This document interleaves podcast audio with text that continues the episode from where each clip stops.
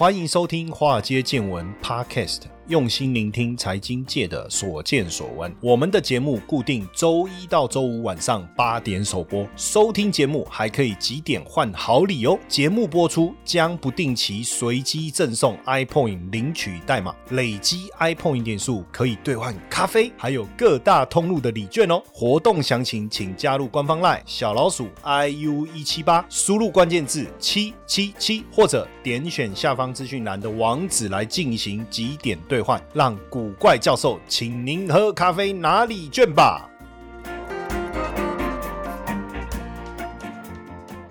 股票市场千奇百怪，见怪不怪。大家好，我是古怪教授谢承烟。嗯，选股对大多数的人来讲，一直是一个很大的困扰哈，一直是一个很大的困扰。就选股这个方向来思考，大家有没有想过？当然，选选对股票，你自己可以上天堂，你自己选。那选错股票，是不是就住套房？大概是概念是这样。那但当然，这牵扯到几件事。就是第一个，你是可以忍受短套、短期被套牢，还是长套、长期被套牢？这两个就有差别。为什么？因为如果是要针对这个股票来做选择，我要放很久很久。我们有聊过从财务面，对不对？基本面五高四低三读去切入。但是如果说我做的是一个波段的话，我只要不断的去把我觉得未来表现会比较好的股票把它放进来，OK。那这样子，即便短线套牢了，其实你也不会觉得太难过。因为你本来就是说，因为你你也知道什么情况下你可以你会去汰换呢？你会去做筛选。但是以目前你如果说现在选股是这样啊，有的人看筹码嘛，有的人看有的人看这个线图嘛，哦，有的人去看基本面啊什么等等哈。那所以其实，在财务金融领域呢，呃，很多优秀的学者他们在做一件事情，就是说，因为财财务金融其实非常在意所谓的风险回报啊，呃，跟跟进。经济学不一样，因为我刚好跨两个领域哦，经济学跟财务金融。其实早期我在学经济学的时候，我自己学的也是非常的痛苦。当然我没有那时候也还不晓得说未来我会变成财经专家，或是说未来我会知道交易股票啊。其实那时候都没有没有这个念头，也没有这个想法。所以我们在学经济的时候呢，心里面想的是说，第一个当然要面对考试嘛，哈。但是是我这个人比较机车，比较还是比较务实，还是比较讨人厌，我也不知道。我会觉得说，我们学这个东。东西如果只是为了应付考试，那我我可以不要学啊，我可以换一个。但因为当时自己读书，我读这个经济读到也觉得有点怀疑人生了。这个很像以前我看一个故事，一个有趣的网络故事，就是他是数学系的，然后他问他们的教授说：“老师，为什么我们要学数学？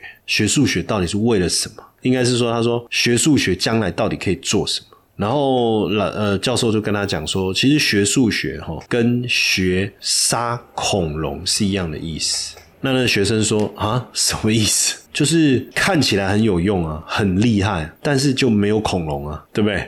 学数学啊，这这个是我上我我我之前看过的一个很有趣的小笑话。那当然，他就继续问他老师，那这样我们学数学干嘛？我现在学这个干嘛？他说教下后面的人如何杀恐龙啊。好，这样子，你听懂意思吗？当然这是一个玩笑话，因为实际上现在学数学的很厉害，可可抢手的嘞。哦，学数学可以，他们会做这个财务工程，学数学他们可以去做大数据的研究什么的，能做的事情可多了哦，可多了。但是就是说回来讲学经济这件事情哈，经济它的学习比较以宏观的角度去看，看总体经济，看货币政策，看整个大环境怎么影响到整个局势的变化，但它还不是。Focus 在股票嘛，哦，所以到后来我我我去我又跨领域去学这个财务金融的时候，我觉得我就快乐多了哈，至少我不用再问说为什么我们要学这个哦，因为要学杀恐龙啊，恐龙在哪里？你管恐龙在哪里，对不对？你认真学怎么杀恐龙就对了啊，可是没有恐龙啊，你怎么知道没有恐龙？只是还没有出现而已，哈，对不对？老老师在做这种心理建设。的这种模式，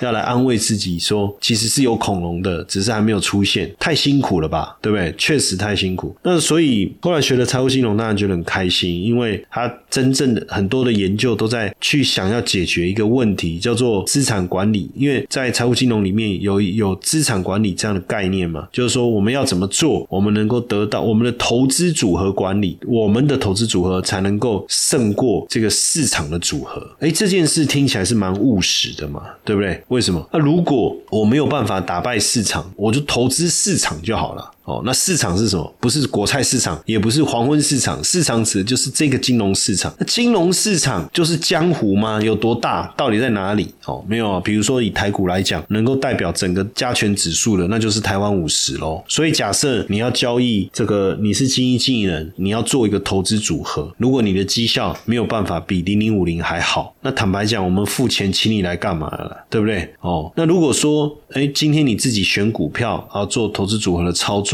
就你怎么做都赢不了，没有办法比。这个零零五零更好。我们现在讲的并不是说这个有赚钱没赚钱而已哦，而是说赚钱的时候你能不能赚的比零零五零还多？赔钱的时候你会不会你可不可以赔的比他还少？赚的比他多，当然就是这这个就是我们讲的超额报酬哦。那你赔的少，赔的少也是有也也算是一种超额报酬的展现。所以能不能做到这样，就变成是我们大家在研究非常关注的。可是你说很多选股的概念呢，它是一个概念，但是你要怎么验证？以前不要说以前啊，就是说，如果现在你有去看一些坊间教人家投资的书，他可能会告诉你一个方法，然后举一个股票哦，甚至举很多档股票去示范给你看，他这个方法所选出来的股票，你看都产生了非常好的投资表现。可是这时候你有没有想过，到底他用这个方法选出来就这么这一只股票吗？还是有好几只？然后幸存者理论就是留下来的，当然又是。照你这个方法的，它一定表现比较好，所以我们就推论说这个方法是好的。这样可能太过于草率了，所以就科学的角度来讲，变成你要用不同的方式去检视嘛、检验嘛。那用这样的方式来选股，到底是不是真的有比较好嘛？啊，比较好的意思不是说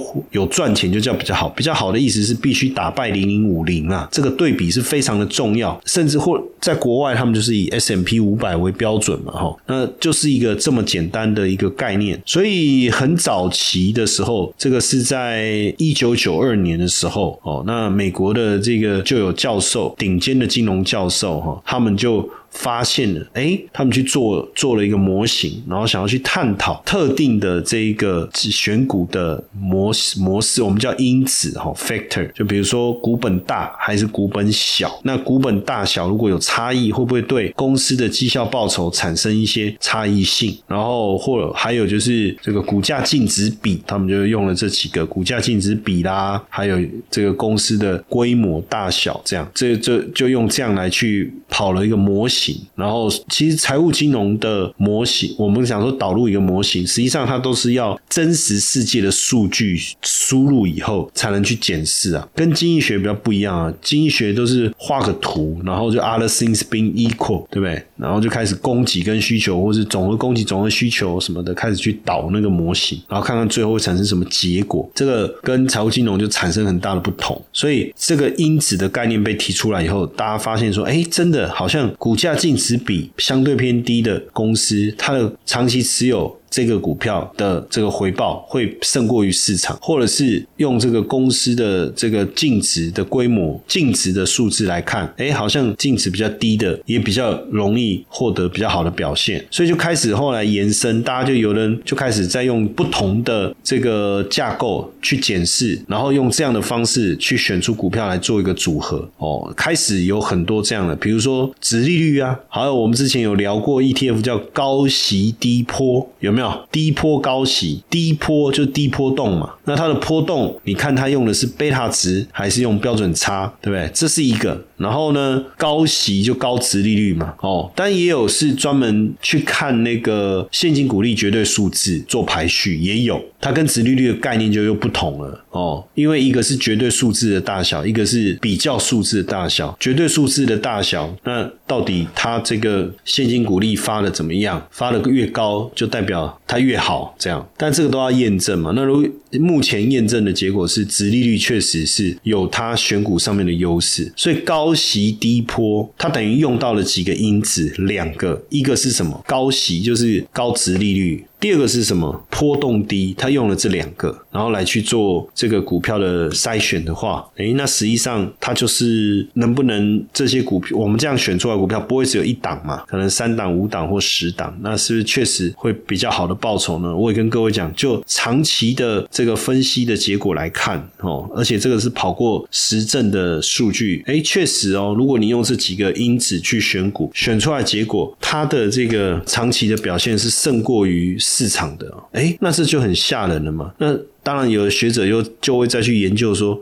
哎，奇怪啊！股票市场它不是这个这充这个充分反映所有已知的讯息吗？那为什么我们用这几个因子来做它的报酬率呢？就会比我们单纯去买呃台湾的基金或 ETF 或指数型的基金或 ETF 就会比较好呢？到底原因在哪里？所以有的人就开始去检视哦，什么样的情况就会带来这样的一个结果。所以其实，在整个因子选股模型。当中，其实大家在用的因子其实非常非常的多，用的因子其实非常的多啦。就而且这些因子也都是合理的、合理的因子设计的概念，而不是自己胡胡编的哦，瞎随便杜撰的一个一个概念哦。确实，市场已经有这个很成很大的比重，而且很成熟的研究在探讨这个有关于呃因子模型这个部分哦。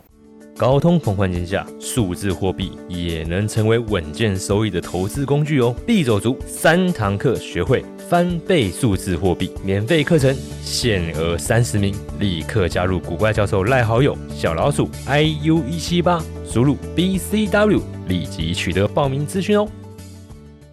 那当然，在这个因子模型当中，有一些概念你也可以去思考哦。比如说，我们我们在讲一个因子叫做 momentum，这个 momentum 的意思是股价的动能。那什么是股价的动能呢？股价的动能就就是比如说，同样过去一个礼拜谁涨得最凶嘛？我不是说它的样子涨得最凶，我是说它股价表现最猛的。我们就把它挑几个，我们就把它挑出来嘛。哦，那这个就是我们所谓的 momentum 的的概念，momentum 的概念。而这样的选股概念测试的结果，当然我们就会去检视嘛。哎，那这样子适不适合？到底这样选股的选出来的绩效好不好？等等。那这是。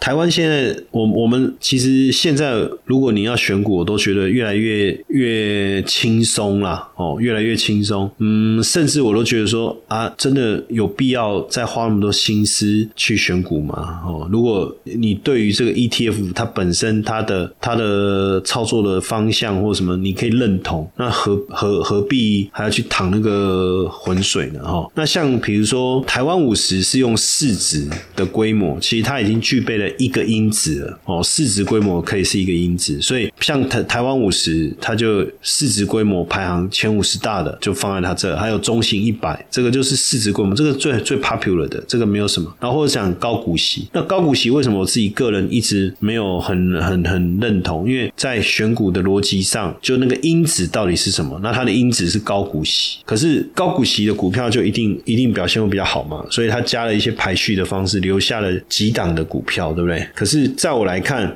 就我们做因子模型评比的结果，只靠一种因子，或是叫一种条件选出股票，实际上，嗯，往往不是那么靠谱。所以，其实台湾还有一些 ETF，它就不是我刚才讲的哦。比如说低波高息，那它它等于用到几个因子，它等于用到两个。像台湾元大台湾高息低波，这个现在非常的流行，就这个这个主轴啦，哦，这个主轴现在非常的流行，等。大家都是贪财又怕死，对不对？贪财又怕死，高息嘛就贪财嘛，低波嘛就怕死嘛，不是这样吗？所以后来很流行高息低波，大家都在发高型低波的 ETF 啊，都在发这个。所以这个你要学习呀，哦，你要学习去了解说，哎，哪些因子它是真的很有用，哪些因子是真的很有用？那我们可以这个好好的这个用这个这个因子。来做选股的操作，当然用这个因子选股之后，你可能一次会选到很多档股票，你这时候你就要有一些呃筛选的机制的嘛。比如说，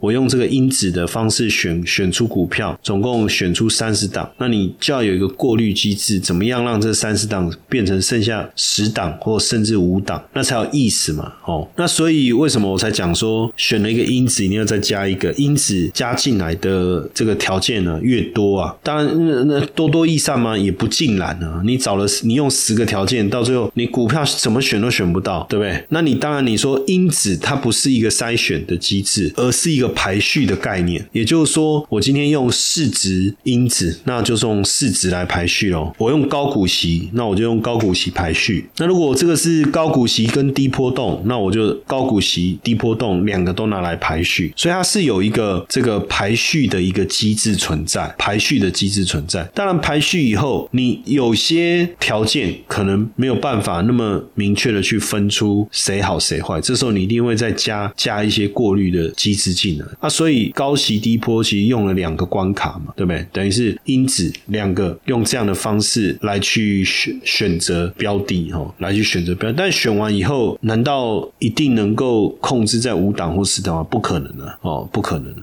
所以这时候变成你要再加什么条件进来，再做一个排序。那这个条件其实应该说我们在选选的过程中，大概两个或三三个因子，我觉得是 OK 的，因为最后你还是要做最后的一道过滤嘛。那像我我们之前我个人我是特别在股市多头的时候，我就特别爱那个 momentum 这个因子的概念哦，用这个 momentum 这个因子来去先做第一轮筛选，然后筛选完以后呢，哎，我们就可以再去看其他的因子还有什么还有什么因子，它是在透过这样的一个操作之后，能够展现出这个这一这一群股票跟那一群股票的差异性。所以你看因此选股它比较特别，就是说，嗯，比如说本益比，可能你可以把它当做一个因子，对不对？或者是说，嗯，本益比、股价净值比也有。当然，我个人觉得 ROE 确实是一个不错的一个，确实是不错的一个哈。还有人用不同的方式去设计因子，然后来透过因子来去选股。这个未来各位自己如果有概念以后啊，你也可以把它加进去选股的当中啊。那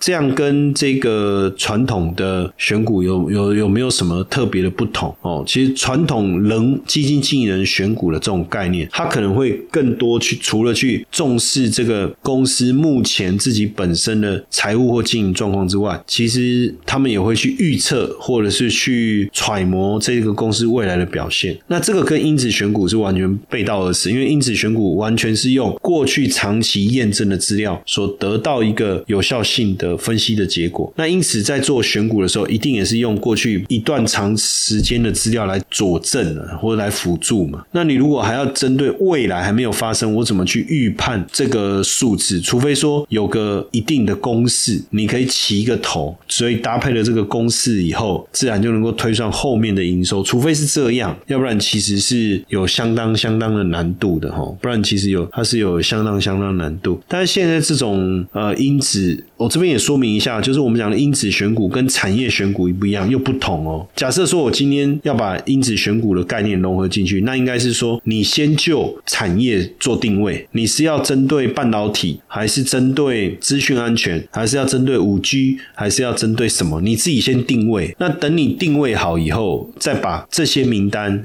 利用因子选股的方式去分组分类，然后再把好的股票挑出来。那这个股票就会符合我们刚才讲的因子分类当中的模式。但是因为因子选股，基本上大家都还是把它用作一个投资组合的思维哦，就是说在网络思安里面哦。那我们透过这个因子去排序，然后所以我们可能符合我们这样子的设定，然后排序的结果最好的有五只哦。那当然这五只就会是我们投资组合的一环，我们不会只针对某一档去运作，或者是说我们就呃像我们之前我在谈那个因子选股，尤其是多因子选股的时候，其实我就跟大家讲说，你就是一段时间你要去汰换哦，你就必须去汰换掉一些不符合这个排序条件的股票。票，就会这样。那这样其实也比较客观了，哦，也比较客观，也比较好。所以未来大家就是这种选股方式，我你学听我这样讲完，其实你未来你就比较懂得怎么去挑基金啊，或是挑 ETF 啊，就是它要具备什么样的条件，它是用什么条件去选，这决定了这个 ETF 未来长期可能的这个绩效表现哦。那这个这个其实都要多琢磨啦，就是要多琢磨啦。那现在当然经济技能叫主动操作嘛，哦，其实多因子在对一些主动操作的基金来讲，它的帮助可能比较不大，因为毕竟。多因子还是用已经得到的数据去推估这个这个目前的，就是说去推估出这个因子是有利的。那但是它能不能对这样子选出来股票的这个投资组合马上能看到回报成果？那那未必啊。但是至少就是说，在整个股价的稳定度上面，应该相对来讲是会，确实应该是会比较好。这就是我们所谓运用因子的概念，因子的概念，而且因子的概念主要应该都是以 ETF 的方式哦去认购啊。为什么？因为你这种因子的部分不可能只选一档股票嘛，那你股票选多了，其实就是一篮子股票的概念，就是所谓的 ETF 嘛。那如果是这样，呃，你要用什么方式选？有没有会不会市场上已经有相对应的 ETF？那你又何必自己这么辛苦？而且如果因子选股本身呢，一段时间也必须要做一个重新的筛选呢。这个以前我我们在做的时候，我都有跟我也会跟同学讲，比如说你现在选了三十只，就是照照这个因子的概念，把所有的股票排序，然后最后挑选出这个三十只。那这三十只过了一段时间以后，会不会名单会被淘汰掉？又要补一批新的进来，等等。这个这股票一个因子选股的一个操作模式。哎，那那要买哪些股票，要把哪些卖掉，都不是我们。能决定的，而是看它在我们这个因子的选择中，它的排序的结果如何。哦，这个就是因子选股比较适合在被动的方操作上了。那你主动经营人，当然你可以，他用这种因子选出的股票，他一定还要再多加几道功法。比如说选出来了，那我可能得仔细的去看一下它这个产业未来有没有前景，而且还去研究它的财报、获利的数字各方面，所以又会比较不同，又会比较不同。那我我。自己个人是比较鼓励大家，就是说用这种所谓的多因子嘛，几个像 momentum 就是股价动能的啦，哦，或是 ROE 啊，然后再来本益比啊，也是一个。那然后这些或是高值利率哦，那你的名单呢？你说我去排序所有台湾上市贵公司的名单，其实也没必要。你只要理解你为什么用这个名单，再用这个名单去做因子的排序，其实就可以了哦。所以为什么你看那个富邦不是出了？一个什么也是高股息的，之前哦。